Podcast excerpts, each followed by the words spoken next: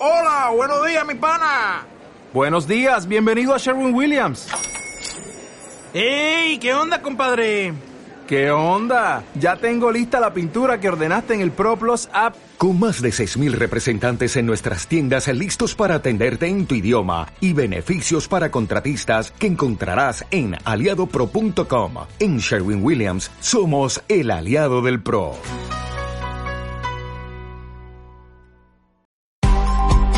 ADR Networks presenta.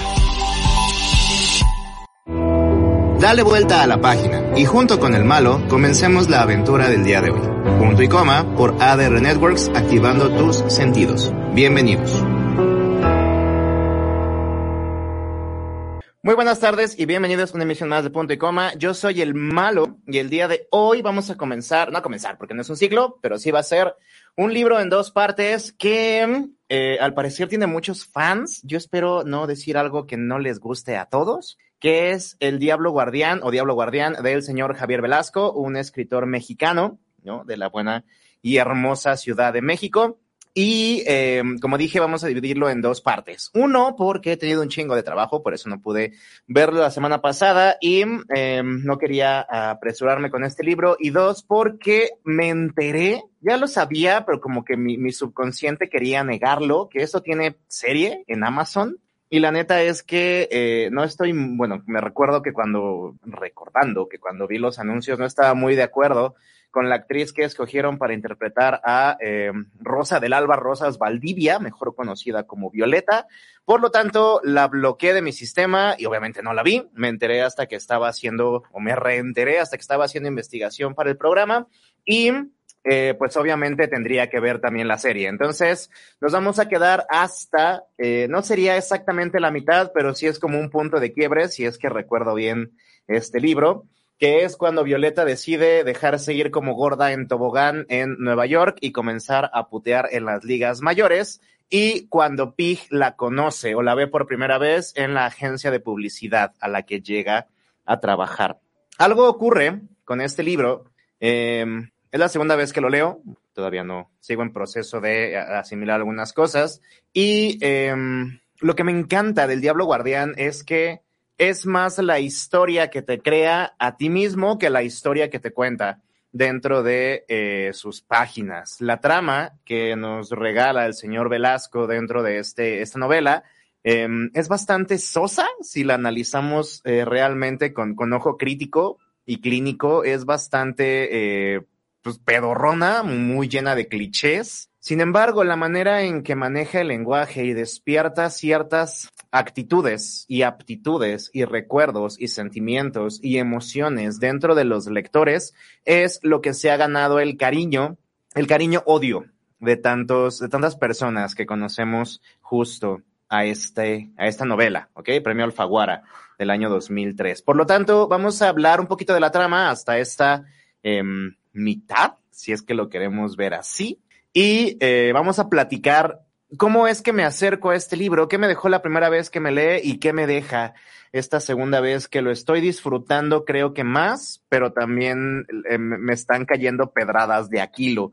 Eh, y obviamente, ¿qué, qué representa qué, qué, motor, como puse en, en, la presentación del programa, qué motor inmóvil mueve a los personajes, que es el llamado del vacío, la pelle du vide, como dirían los franceses. Eh, los gringos lo conocen como High Place Phenomenon o el fenómeno de un lugar alto.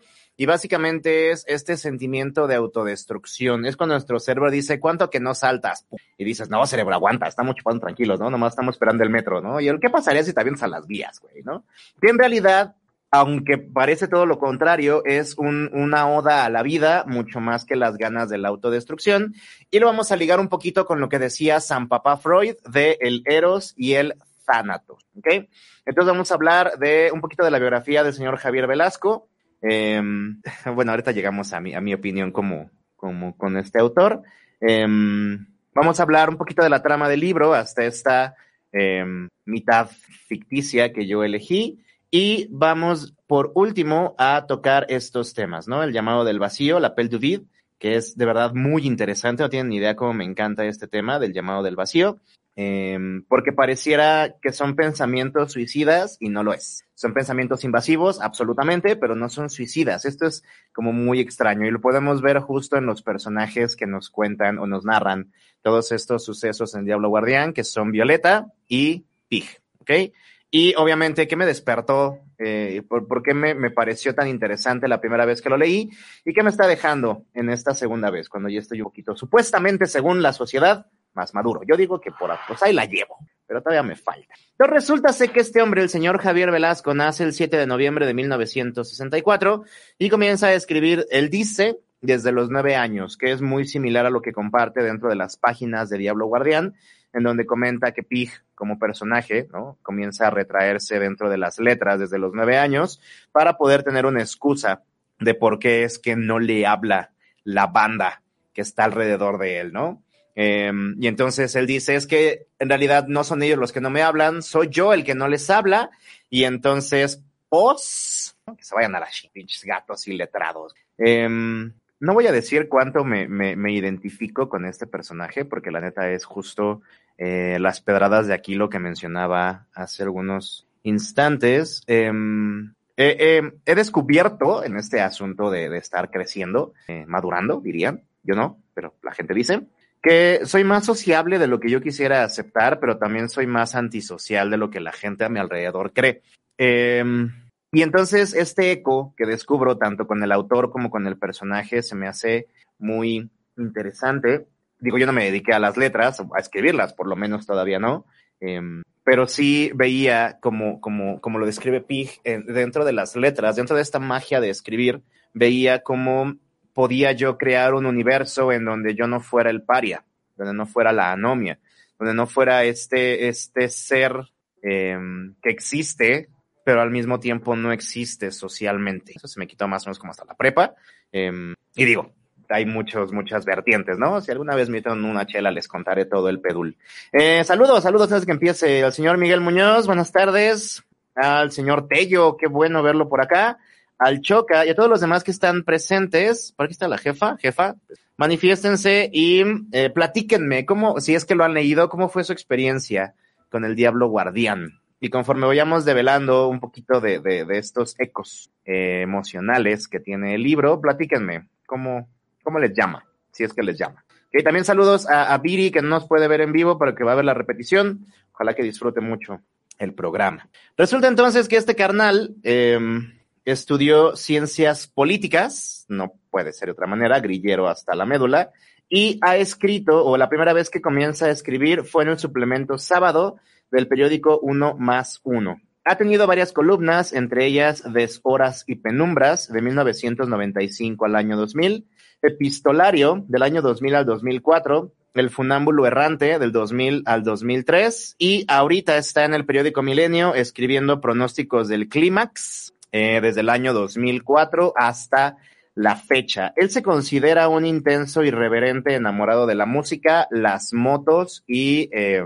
las sustancias ilegales y las mujeres de la vida galante. Yo lo conocí, bueno, podría decir que lo conocí en un programa del 11 ojalá me puedan ayudar a recordar el nombre, no lo pude encontrar, en donde eran entrevistas que se hacían en la parte de arriba de un autobús. Entonces, conforme iban avanzando por la Ciudad de México, iban haciéndole preguntas. Y recuerdo mucho, eh, este programa me gustaba bastante porque, porque eh, era una manera diferente de acercarte a estas figuras, ¿no? Como los autores. Pero recuerdo muchísimo la entrevista con Javier Velasco porque el carnal estaba tan santamente drogado que la neta ni siquiera sabía en dónde estaba este, este, este asunto, ¿no? Por dónde pasaba eh, este autobús del programa. Recuerdo mucho, digo, los que hemos tenido estas situaciones, eh, este, este sudor de las sustancias químicas, eh, esta es cuando la piel se pone como, como acerada, como si estuviéramos hechos de cera. Eh, y recuerdo mucho la mirada perdida del autor. Eh, yo, yo recuerdo que este programa debe haber sido muy, muy cercano a haber ganado el premio Alfaguara por ahí del año 2003 o 2004. Eh, este premio lo ganó en marzo del 2003 y la entrevista en el Canal 11 en este programa fue muy, muy cercana a esta fecha. Y lo recuerdo mucho porque eh, yo estaba apenas empezando la prepa y tenía estas, eh, algunos problemillas, ¿no? Unos pedillos, diría el perrito, con, con mi propia autoimagen y mi propia aceptación y escuchar hablar a este autor, ¿no? Que le hacían como tanta, tanta reverencia y que en realidad no decía gran cosa, supongo que no podía, ¿no? Vi entrevistas posteriores y sí, la neta es que sí estaba hasta el yoyo de, de Ido en ese momento, ya después tiene, tiene un, un, vocabulario muy amplio, una manera de manejar al público bastante rockstar que se me hace muy interesante, pero en este programa de verdad no podía ni con su alma. Y yo decía, güey, no mames, o sea, imagínate, todavía en ese entonces el malo joven e inocente quería ser escritor, se ha muerto con el tiempo, pero yo decía, güey, imagínate, o sea, en algún punto yo logre publicar algo así chingón que cambie al mundo, van a hacer entrevistas como este güey, y al menos yo sí quiero estar pues medianamente consciente, porque este vato neta no sabe ni qué pedal, ¿no? Eh, ¿Qué tenía yo en ese entonces? 2003, 2004, entre 16 y 17 años, más o menos. Eh, y me quedó muy grabado el nombre, así, ¿no? Javier Velasco. Y aparte porque me recuerda mucho a este actor que sale en Como Agua para Chocolate, que le hace del gringo, ¿no? Del que se enamora de Tita. digan lo que digan, se parecía un chingo. Entonces, eh, era la manera que yo tenía como de estarlo relacionando, ¿no? Eh, este autor se considera, bueno, no se considera, pero él, él mete dentro de sus, de sus obras mucho soundtrack de, obviamente, la música que él le apasiona. Al parecer es muy fan de David Bowie, Siouxsie and the Banshees, Iggy Pop y Frank Sinatra, obviamente, porque en New York. Eh, a pesar de que tuvo estas columnas y he escrito eh, bastante dentro de, pues, o sea, ha estado moviendo mucho dentro de las, del medio impreso. Fue hasta el año 2003 cuando recibió el premio Alfaguara de novela, en marzo del 2003, y 175 mil dólares, que no son nada detestables, cuando eh, se eh, brincó a la fama, ¿ok? De ahí ha sacado más novelas, ninguna de ellas me ha llamado tanto la atención para, digamos, leerla.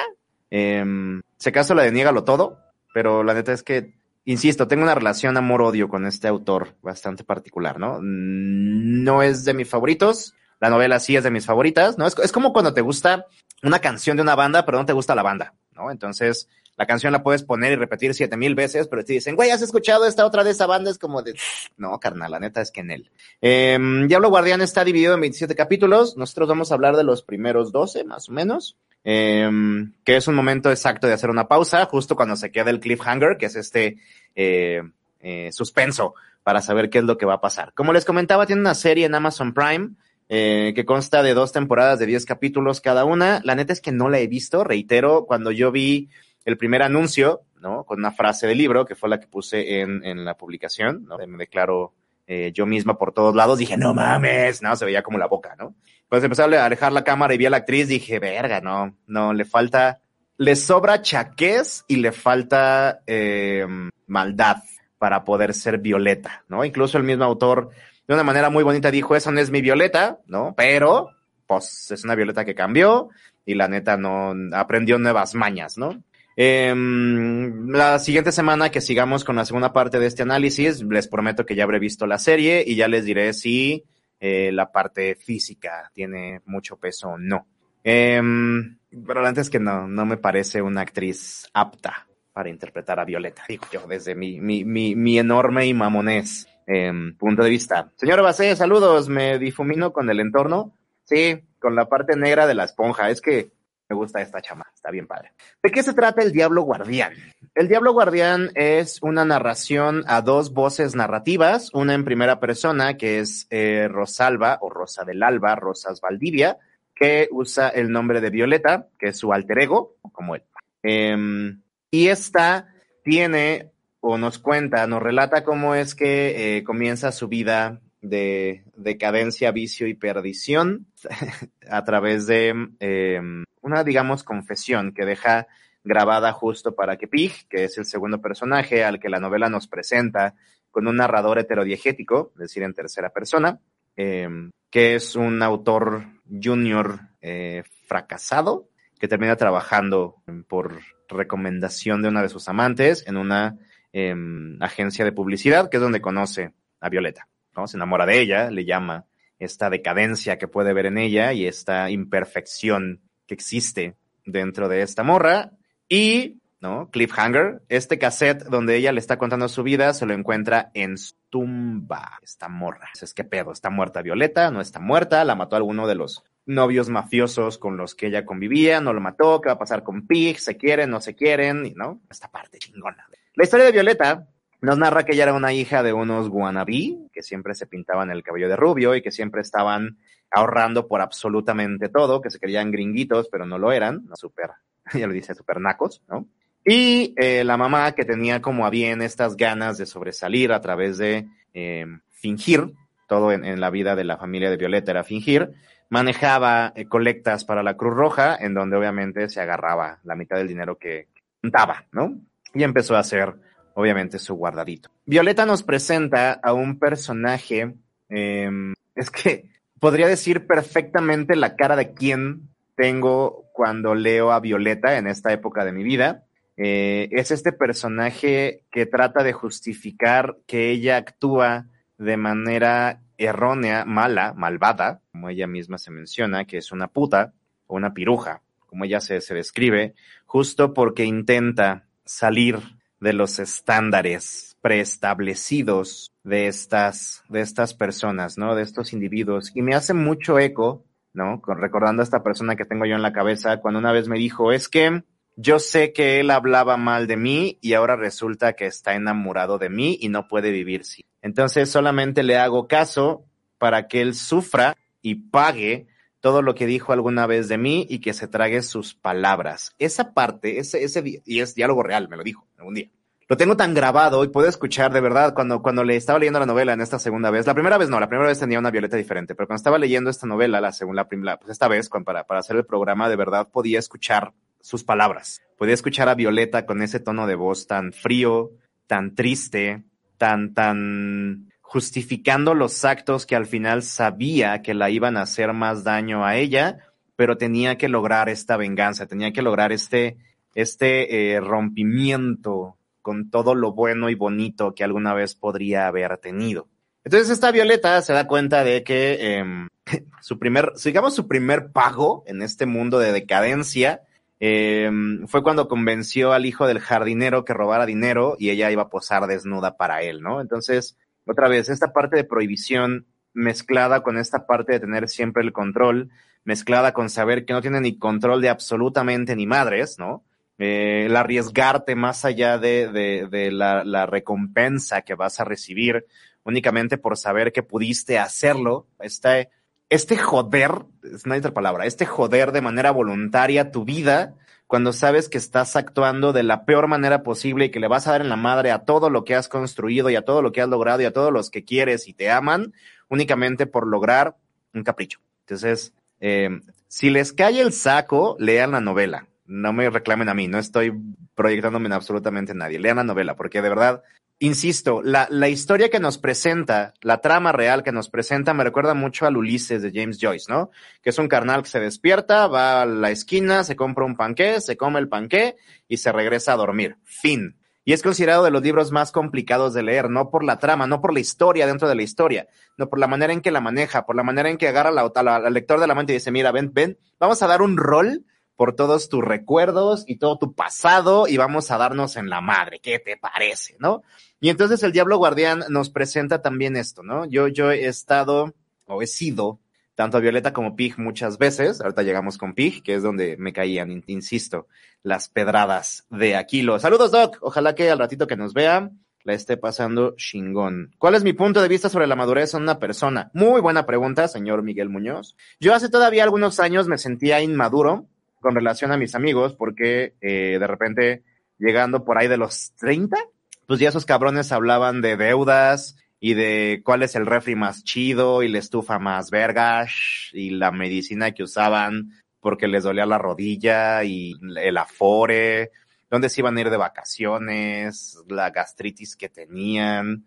Y nada más, yo llegaba y, güey, pues yo me fui de peda, me compré un juego, me compré un disco, este libro está bien vergas, esta peli tienes que verla. Y entonces, en algún punto ya no encajaba en sus pláticas. Todavía de repente, cuando llego a salir con mis amigos que son, ya saben, ¿no? Pareja, pareja, pareja, pareja y el malo, ¿no? Y de repente empiezan a hablar de cosas de pareja, ¿no? De que ya se van a casar y esas chingaderas y digo, chale, güey, o sea, yo entiendo que estamos viejos y esta cura nos va a durar, nos va a durar cuatro días, pero no seas cabrón, o sea, hay, hay mil y un cosas mucho más allá que únicamente tener que estar cumpliendo y guardando estas expectativas, ¿no? Entonces yo pensaba muy estúpidamente que esto era madurar, ¿no? Llegar a este punto en donde llegabas a poder hablar de estas situaciones de adulto, ¿no? O sea, yo en realidad, como el meme, todavía tengo un problema y digo, güey, no vas a que buscar un adulto. Y es como, no mames, malo, tú eres un adulto, güey. Y valió verga todo, ¿no?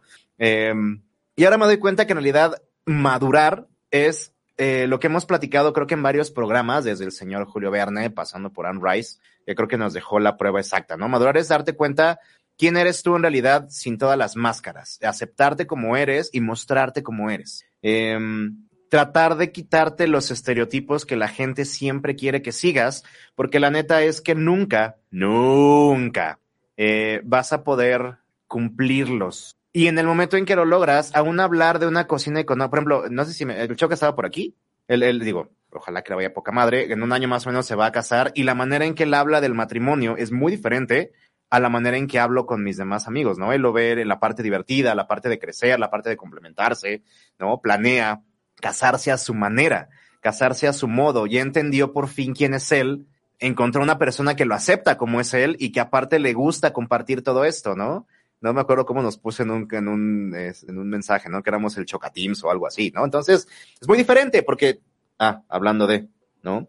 Es muy diferente porque entonces él lo está haciendo para, para, para ser feliz, no para llenar estas expectativas. No, es que tengo que hacer una super fiesta, güey, o sea, en Cancún, güey, o sea, al atardecer, güey, con el, con el locote, o sea, que la madre naturaleza nos haga sentir, no, o sea, pues, güey, te casas en una cantina si quieres, con un chingo de banda y pasas el culo, güey, si eres, si es en realidad lo que eres tú, ¿no?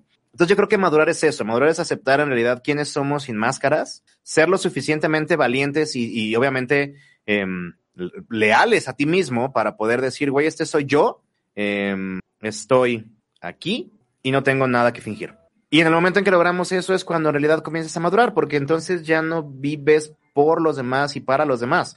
Comienzas a vivir haciendo lo que te gusta, creando lo que te gusta, cumpliendo en, el nivel en que sí te gusta cumplir y entonces te sientes satisfecho porque no estás a expensas de que nadie te diga que está bien o está mal. Tú mismo eres el único que puede juzgarte. Y juzgarte no me gusta la palabra, pero vamos a dejarlo así. Y entonces creces creces por primera vez, ya no creces a expectativas de, creces siendo tú. Y si alguien te acepta, te acepta por ser tú. Y si alguien se queda contigo, se queda contigo porque eres tú. Y entonces maduras junto con los que están a tu alrededor. Para mí, eso es madurar. Eh, ¿Cómo qué parejas? ¿Parejas de qué? No sé, me perdí en la pregunta, pero sí. ¿De verdad nunca han ligado en la fiesta y no saben ni su nombre? Bueno, el punto entonces es que Violeta eh, se roba el dinero de sus papás, se va a Estados Unidos, cruza la frontera con más de 100 mil dólares, se encuentra un tejano que se llama Eric, alias Superman, que la ayuda, eh, obviamente se enamoran en el proceso, y eh, antes de que Violeta, justo en la pausa nos quedamos, antes de que Violeta mande todo a la chingada y decida comenzar de verdad a prostituirse, eh, primero comienza como este, es como una montaña rusa, ¿no? Primero comienzan a subir y todo padre, todo bonito, y de repente va hacia abajo y viene esta decadencia y viene esta destrucción, vienen estas ganas de que el vato la abandone, pero al mismo tiempo ella no quiere que lo abandone y entonces eh, busca de manera inconsciente, según, que descubra lo único que él le pidió que no hiciera y entonces es el momento en que la deja sola. Y cuando Violeta decide dejarse ir, como les decía, como gorda en tobogán en el mundo de la degradación de Nueva York, Estados Unidos. Eh, Ahorita llegamos a esta parte de, de, lo inconsciente, que Freud decía que ni madres, no existe ninguna acción que no hayamos pensado previamente y que no la hagamos porque queremos. Entonces, esto de que, exactamente, Tello, eso es una chuchajuana. El señor Tello nos dice, yo me besé una vez con una morra y luego me preguntaron que cómo se llamaba y yo así de, ah, no sé, tenía nombre, digo, fuera de la parte machista, eh, exacto, es una chuchajuana, la morra que en algún momento eh, te ligas o te medio ligas en un rato y nunca se da nada más y tienes que ponerle un nombre para poder contar la historia, ¿no? Chuchajuana. Perfecto, gracias, Tello, eres el mejor. Eh, ahorita que llegamos a la parte de lo, lo, el tánatos y el eros, lo consciente o lo inconsciente, papá Freud decía que ningún pensamiento, consciente o inconsciente, ningún acto consciente o inconsciente ocurre solo porque sí, lo tenemos planeado. Entonces, esta mamada de que es que lo hice sin querer no existe. Todo está planeado, todos los errores, entre comillas, que cometemos están planeados. Entonces, justo la parte de madurar también tiene que comenzar con eso. No fue un error. No fue un error si, no sé, te fuiste de fiesta cuatro días y, ay, es que no, pensé que te ibas a enojar, güey. Obviamente me iba a enojar. Obviamente me iba a preocupar. No fue un error si decides de estarte ligando con 20. No fue un error si, no sé, tienes que chambear mañana y no dices, no, pues nada más voy por una chela. Simón, tú sabes perfectamente que no va a ser solo una chela y que vas a llegar mañana hasta las nueve de la mañana pedísimo y no vas a cumplir con tu trabajo. No fue un error, ¿ok? Según Freud, todo lo decidimos, todo lo tenemos ya decidido. No actuamos a, la, a tontas y sordas, actuamos previamente según nuestros deseos. Y es justo lo que vemos en Violeta, este deseo de autodestrucción. ¿Pero por qué? ¿Por qué tiene esta necesidad de destruirse? ¿Por qué tiene esta necesidad de destruir todo lo bueno que ha tenido? Ella misma lo dice. Es que este güey es bueno, es absolutamente bueno. Yo quiero ligar con un villano, me llaman los villanos. ¿Por qué? Porque es que muchas veces a todos en algún momento, algunos todavía sigue, nos llaman estas personas que sabemos perfectamente que únicamente tienen el pie en el acelerador y que debemos acabar estrellando tarde o temprano, pero son las personas que nos llaman. ¿Por qué? ¿Qué es lo que, qué es lo que nos mueve en el interior para buscar a gente así? Ella quería prostituirse, pero provocó eso para tener un pretexto, probablemente. No había nada entonces que la siguiera eh, llevando, digamos, por el buen camino, que la siguiera cuidando. Alguna vez en mi clase de psicología vimos unos casos, eh, particular la infidelidad, en donde personas infieles que quieren ser castigadas dejan las pruebas a la mano para que puedan ser descubiertos y entonces venga el problema, ¿no? El rompimiento, el explote, el que los castiguen, vienen los golpes de pecho, ¿no? Probablemente Violeta actuó así, deja un pasaporte que se roba. Y entonces ya le había dicho que el, el, el vato es el Superman que no robara y cuando ve el pasaporte fue como la gota que derramó el vaso porque aparte lo habían culpado al primero, lo habían dejado encerrado. Eh, un rato y ella lo negó, negó que ella había, no, que ella no había sido, negó que no se había robado nada y el güey, pues obviamente la quiso perdonar, pero cuando vio las pruebas dijo, nada, te va la chingada. Eh, no fue un error si sabes que era peda superanal. Ay, no sé cuáles sean esas, señor Tello, y nunca he tenido una, pero pues cada quien se mete lo que quiere, ¿no? Yo normalmente bebo por la boca, pero digo, usted, si le encanta ese, si le gusta el frijol, pues yo qué, la neta. O sea, uno que puede hacer, nomás ten cuidado porque luego es, un músculo y se distiende y luego no puedes como apretar fuerte y hay accidentes, aguas, pero sí. Eh, eso me recuerda que la infidelidad no es un error, es una decisión, exactamente, exactamente. A veces solo es el deseo de poder controlar algo en tu vida o perder el control, quizás sí. A veces estas ganas que tienes, insisto, de irte como gorda en tobogán a estamparte con algo, son, es el llamado al vacío, porque por lo regular ocurren cuando todo está excelente en tu vida, cuando dices, bueno, mames, me está yendo poca madre, tengo una morra que me quiere, tengo un trabajo chido, hmm, me voy a dar en la madre porque a la verga, ¿no? Eh, dentro de la, parte de Violeta, antes de que pasemos con el PIG, eh, podemos encontrar también este snobismo o esta plusvalía. No sé si me estoy escuchando mi chaparro, pero me preguntaba qué es plusvalía. Plusvalía es este asunto de poder valer a través de la mercancía que el valor agregado, por así decirlo, el valor que tienes como persona, dependa únicamente de eh, la, lo material que tengas y la marca que estés utilizando. ¿okay? Eh, Violeta es una persona absolutamente que necesita la plusvalía. Alguna vez, no en plan romántico, pero conocí a una persona así, que dependía de la plusvalía y entonces sentía como wow porque en algún punto vivía en una colonia Narvarte. No tengo ni perra idea dónde está la colonia Narvarte, ni si es cara o no, pero yo dije, güey, no mames, yo vivo en Coyoacán, ¿no? Estoy presumiendo, ¿no? Tú vives en Depa, yo vivo en casa. Eh, y tenía a fuerza que usar ropa de marca y tenía a fuerza que ir a lugares como muy snob, muy fresones para poder demostrar que podía entrar a esos lugares y entonces platicar con ella cuando entraba en este mood violeta, era muy de hueva, porque era, es una persona muy inteligente, o no sé si está haciendo de su vida, pero siempre tenía la necesidad de presumir. Esta morra andaba, o no sé si lo sigue haciendo, con vatos nada más por temporadas, en lo que podía presumirlos y en lo que llegaba alguien nuevo para, para cambiarlo y seguir presumiendo, ¿no? Y todos eran el amor de su vida y todos eran wow, hasta que llegaba el siguiente y entonces el amor de su vida y era wow, y llegaba el siguiente y el siguiente y el siguiente, ¿no?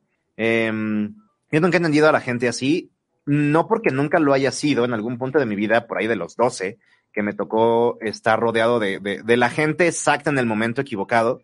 sí veía como, verga, güey, este carnal tiene tres coches, una casa de cuatro pisos, se va de vacaciones, ¿no? Yo tengo pues un pecero y una casita. Y la neta, sí llegó un punto en mi adolescencia, en este primer punto de mi adolescencia en que decía, chale, soy un jodido, güey. Y me sentía yo, me daba hasta pena conmigo mismo. Hasta que entiendes, eh, insisto, creces y entiendes muchas cosas. Pero vamos, esta morra no tiene 12 años, tiene, ni sé, 18 creo, 19. Eh, nombres, no. Solamente la forma de tener una excusa para no mortificarte por acciones que no quieres. Ah, ah ya, ya, eh, lo de la, tus pedas anales. Señor Tello, ¿yo quién soy para juzgar? Usted dele. Eh, ah, Mitch, ¿cómo estás, carnalito? Dice, me tocó besarme con una mujer en un antro, ella me preguntaba mi nombre encantada y no se lo decía y tampoco quería saber el de ella. Así no es la huella del machismo, por el contrario, creo que es una muestra máxima de la libertad por ambas partes. El dar tu nombre ya le da cierta pertenencia tuya a la otra persona en mayor o menor nivel, sí, normalmente. Sobre todo con los apodos, de hecho es lo que dice el Diablo Guardián. No, no, no voy a decir nombre, luego te, los, luego te platico. Entonces Violeta tiene esta, esta necesidad de, de existir a partir de las marcas y a partir del dinero.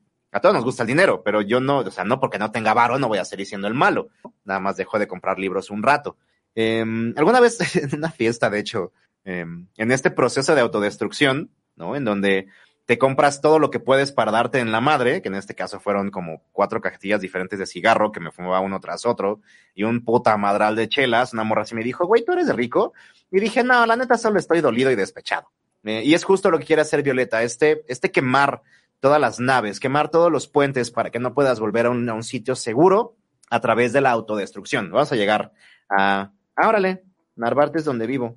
Ah, ok, no, pues ni idea. Pero esta mora lo presumía como si, no mames. Pero pues tú eres, tú eres señor burgués, Mitch. Tú, no juegas. Eh, bueno, y viene luego Pig.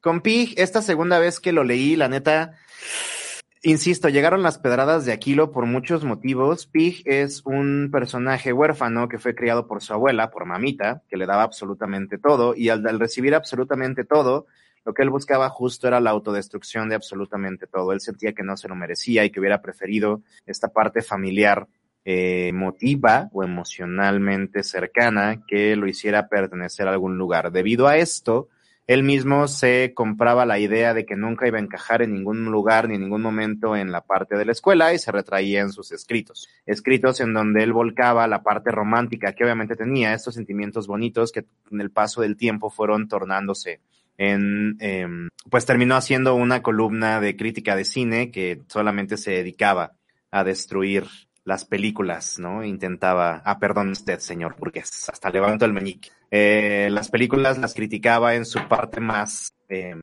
en, los aciertos y no en los errores. Sin embargo, en las letras también él lograba esconderse y poder tener estas musas, estas mujeres arriba de un pedestal a las que él le mandaba anónimos, eh, volcando obviamente toda esta ternura. Y eh, los únicos amigos que tuvo alguna vez fue debido a que, debido a aislamiento, comenzó a consumir drogas, ácidos, en el caso de la, de la novela, y fue lo que los unió, lo unió a un grupo de amigos, entre los cuales estaba Nieves, alias Las Sopas, que fue justamente la primer musa así wow que tenía, y le decían sopa por espesa y caliente, porque todo el mundo se la cogía, menos obviamente este vato. Y eh, cuando se da cuenta de, de, de, la decadencia que está teniendo como persona, de lo vacío que está haciendo como persona, y cuando se muere su único vínculo familiar, que es su abuela o mamita, decide romper con todo y comenzar aún más este proceso de autodestrucción, en donde eh, se hacía de amores rápidos, a los cuales se ligaba, se cogía y las mandaba a la goma, siempre inventando una historia, o digamos un origen diferente de esta figura, que él no quería que ellas entraran, obviamente, y conocieran, este yo real que nunca mostraba, ni siquiera con la única de la que sí se enamoró, que es la que lo recomienda para entrar a esta agencia de publicidad. Eh, ¿Qué tanto descubrí yo de mí en este personaje? No les puedo de verdad dar a entender y decir. Eh, yo en lugar, no, no era tanto escribir, pero sí me refugiaba en mis libros, no desde los nueve años, pero sí en la secundaria. El choca, no me dejaba mentir, siempre llevaba un libro en la clase de educación física porque me cagaba el estar corriendo atrás de una bola. Eh, también durante mucho tiempo, cuando, cuando intenté cambiar de giro, las letras eran la única manera que yo tenía de poder hablar con las mujeres. Eh, mi parte de la adolescencia era imposible, imposible que yo fuera agradable o por lo menos dijera algo. Estando cerca de una morra que me gustaba, me ponía serio y me les quedaba viendo. y obviamente pues se intimidan o no sé, se aburren, les das miedo, güey. Pues imagínate, eh, digo, mi mirada para los que me conocen no es muy amable, que digamos, cuando me quedo viendo fijamente a alguien y entonces pues una morrilla de 14, 15 años que un cabroncito se te quede viendo fijamente, no es como, no de ser muy padre, la neta, no las culpo a ninguna de ellas. Entonces era socialmente, ah, no inválido, pero vamos, eh, por eso es que les decía eh, que los, los poemas que más me llegaban a mí eran los de los amores imposibles, porque la neta yo también la subí en un pedestal, la subí en esta, en esta imagen inalcanzable, etérea y, onírica, eh, en donde obviamente nunca eran lo que yo esperaba, nunca eran lo que yo pensaba, nunca tenían, nunca cumplían mis expectativas, obviamente porque yo las estaba creando con un ideal que jamás iban a alcanzar y entonces también las culpaba de que no alcanzaran este ideal, de que no se preocuparan por ser, por tener el potencial que yo veía, según, que obviamente no era un potencial propio. Eh, con el tiempo aprendes, de verdad, a ver potenciales. Yo lo veo con mis alumnos, por ejemplo, que es muy diferente lo que sí pueden lograr a lo que yo quería que lograran. Eh, y pues menos, entonces me hartaba y cambiaba de musa. Con el tiempo, obviamente, aprendes a ligar y también pasé por amores rápidos y sencillos de una noche a veces, en donde lo único que quería era la atención y cuando la tenía ya no la quería, porque ya la había logrado, ya había conseguido lo que yo quería de estas personas y lo que no quería era que se acercaran y que me conocieran, cosas que uno hace, ¿no? Entonces, por eso les decía que, que el personaje de Pig en particular me resulta un poquito problemático en estos momentos, porque quizá no me resultó tan cabrón la primera vez que yo lo, que leí esta novela, que fue por ahí del 2005, porque lo seguía haciendo.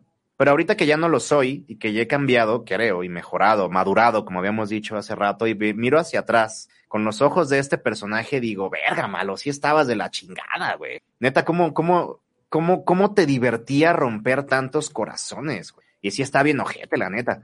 Eh, no sé, si alguna vez tengo la oportunidad, creo que pediré perdón a quien tenga que pedirle perdón, ofreceré disculpas a quien tenga que ofrecer disculpas, pero creces y aprendes, o bueno, eso es lo ideal.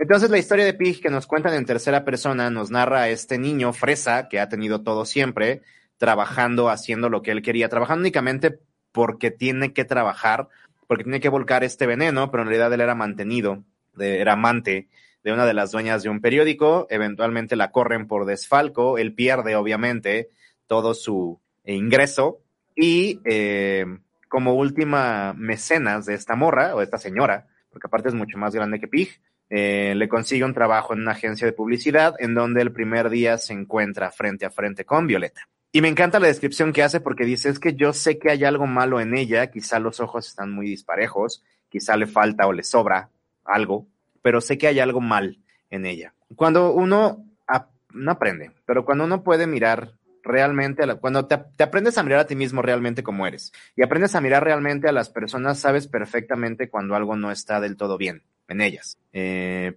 probablemente lo que platicábamos en el último programa, ¿no? Este momento en el que vibras con una persona y te reconoces a ti mismo con una persona. Dicen perfectamente que un mentiroso reconoce a otro mentiroso y esto es indudable. Cuando tú estás, cuando tienes no me gusta la palabra porque voy a sonar muy acá, espiritualoso, pero cuando tienes el alma manchada, puedes reconocer perfectamente a las personas que también tienen el alma manchada. La novela de Diablo Guardián, antes de que entremos con esto del llamado del vacío y Papá Freud, me gusta y no me gusta por dos motivos. Uno, me encanta porque muestra estas palabras que te dices como aliciente cuando sabes que estás destruyéndolo todo estos pretextos que te dices una y otra vez cuando sabes que lo estás rompiendo todo, todo en tu vida, cuando sabes que estás en una decadencia absoluta y que en realidad no quieres detenerte, aunque sabes, pides a gritos que alguien llegue y te ayude a detenerlo. Lo que no me gusta es que también aprendes a reconocer a las personas que únicamente por moda quieren pintarse, venderse como estos acólitos del diablo y no, no te juntes conmigo porque yo soy el mal, güey. O sea, te voy a destruir tanto, güey, que entonces pues, ya no te vas a poder levantar, güey. Y es como de, ah, chinga tú, güey. No sabes, tú neta no sabes lo que es portarte mal, güey. O sea, tú no sabes neta lo que es darte la madre y darle la madre a todo lo bonito que tienes y luego de todos modos culpar a eso bonito que tienes por haberle dado la madre y decir, güey, si me hubieras cuidado, entonces esto no estaría pasando. Es tu pinche culpa que yo me he cogido a 40. Es como, no sé, eh, estos pretextos, estas, estas palabras tan insulsas que dice la gente queriendo vender la maldad cuando, o la oscuridad, vamos a decirlo así, cuando nunca han de verdad caminado en la oscuridad, cuando nunca han, han, han salido con uñas y dientes de todo esto, porque dices, güey, si sigo así, el, el, el siguiente que no va a despertar soy yo, güey. Entonces chinguen su madre los que quieren fingir todo esto. ¿Un infiel con otro infiel? Sí, claro, claro. Eh, sí, absolutamente, absolutamente. Eh, eh, ah, reconoces inmediatamente las, las acciones y los, los cambios. Bueno, ¿qué es lo que nos presenta esta primera mitad del Diablo Guardián que a mí me encantó y creo que todo el mundo lo hemos sentido? La Appel du como les decía, el llamado al vacío, el llamado a, a, a, saltar. No sé si ustedes lo tengan, no es, es, es, sano tenerlo, pero es cuando estás parado en el metro esperando que pase el, el, tren y de repente ves a las vías y dices, no mames, sería tan sencillo solo brincar y a la verga, güey. Y es como, a ver, cerebro, cálmate, ¿no? O sea, estamos chupando tranquilos, güey. Son las 7 de la mañana, ni siquiera estabas despierto todavía. ¿Qué pedo, güey? No, no, no, no, no, es que lo hagas, güey. Pero no mames, sería tan rápido, güey. Nada más brincas y... Eh, es, es cuando estás en esta parte, de, insisto, en inglés es el fenómeno del lugar alto. Es cuando estás en esta parte de un edificio alto y volteas para abajo y dices, no mames, sería tan fácil brincar, güey, y a la verga. Irónicamente, o contrario a lo que parece, esto es un, un pensamiento que justo está aferrándonos a la vida no es un pensamiento suicida, es una reafirmación de las ganas de vivir. Porque entonces lo que estamos buscando, lo que estamos sintiendo al, al, saber que es tan fácil destruir todo y mandar a la verga todo es justo buscar algo que nos haga todavía echarle más ganas para vivir. Estamos en un, un camino en el que no estamos sintiéndonos plenos. Y entonces es, güey, destruye esto que estás haciendo mal y busca algo que te haga sentir feliz. Recordemos que Aristóteles decía que la única, la única, la única misión a la que venimos a este pinche mundo traído olvidado de Dios es a ser felices y que ser feliz es lo más complicado del mundo. El llamado al vacío o el fenómeno de los lugares altos es cuando sabemos que no estamos cumpliendo lo que tendríamos que cumplir para hacernos felices y entonces es como de, no mames, güey, ¿qué tal que quemas esta mamada que estás haciendo? Y te pones a hacer neta lo que sí tienes que hacer, ¿ok? Eh, el señor Jim nos dice, neta que leer te modifica. Sí. Momento, señor Jim, ¿ya comenzó a leer? Wow, me siento tan guau. El, el, que decía que, que, que, los libros no y todo eso. Genial, la neta, bien carnalito, sigue así. Eh, y ligado con todo esto, señor Freud nos decía que existen dos pulsiones principales y básicas que nos mueven a hacer absolutamente todo, que son el eros o el amor, que es una pulsión de vida, que nos habla de la supervivencia y el tánatos, que literal significa muerte, que es un deseo inconsciente del el reposo y la desolación. Básicamente es la destrucción de todo lo que estamos realizando en este momento que no nos está llevando a sentirnos vivos. Que llegue a confundirse y a, y a corromperse y entonces haya gente que vive del placer por el placer a las emociones fuertes, es muy diferente. Que haya gente que entonces diga, no mames, es que yo solo me siento vivo cuando ligo, ¿no? Y ahí va ligando de, picando de flor en flor, es una putada, pero tampoco se trata de eso. Eh, hay que estarse destruyendo y renovándose constantemente, claro, el caos o la entropía nos habla de que la creación siempre se va a dar a través de la destrucción.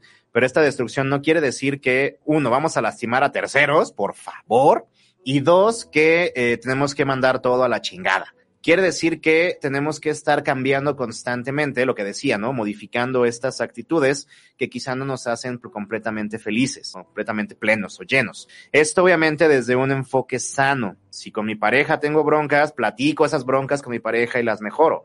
No voy y me cojo otro güey otra morra. Si en mi trabajo tengo broncas, platico lo que tengo, las broncas que hay en mi trabajo. No voy y me robo todo como chingos que me han tocado ver, me cojo una alumna, esas son mamadas, sé que no me escuchas, pero chinga tu madre, eso no, se hace. Eh, si tengo, no sé, problemas en casa, pues hablo mis problemas en casa, no, no busco refugio en otras situaciones, esperando que me cachen aparte para poder decir, güey, para que me digan, güey, ¿qué está pasando? No mames, es que hace tres años me regañaste y me siento mal. Hace tres años, hijo de la chingada, pues lo hablas, güey, ¿no? O sea, no te, no te vas a la verga o te, te escapas con el primer chairo chancroso que se te cruza para poder, eh, curiosidad la gente que conozco, este sí lo conoces, Tello, de hecho daba clases donde te conocí, el buen Crocker, hijo de su. Bueno, el punto es que no, no, no esperas a que la gente se rompa y tengas que romper lo que hay para que se enteren que existe algo que no está padre. Te acercas tú mismo, ¿no? A crear este caos de movimiento para poder generar un cambio, un cambio positivo, para poder dar la vuelta y comenzar a crecer y a crear. El que la creación y la destrucción tiene que ser un cambio constante, un cambio circular constante. En el momento en que todo queda quieto y preferimos ir a cambiar a otro lado y destruir a otro lado, entonces es cuando es chingada. Y es justo lo que nos presentan hasta esta mitad nuestros personajes. ¿Ok? ¿Qué pasa en la siguiente mitad? Violeta está muerta, no está muerta, el Pig se queda con ella, no se queda con ella, cómo se ligaron, si es que se ligaron, porque obviamente dentro de esta narración ella nos cuenta que han salido y hasta han cogido. ¿Cómo pasó todo esto? Vamos a platicar la siguiente semana junto con la eh, serie de Amazon. La voy a ver lo más posible. La neta es que si no me atrapa no lo va a acabar de ver, les aviso. Pero la novela sí la termino sí o sí. Denle un chance si pueden a la próxima semana, por lo menos empiecen a leer. Está, hay una página en PDF que no, no hay por qué pagar, si es que les cuesta un poquito conseguirla, para que podamos discutir. Y si se sienten identificados, me encantaría saber con quién.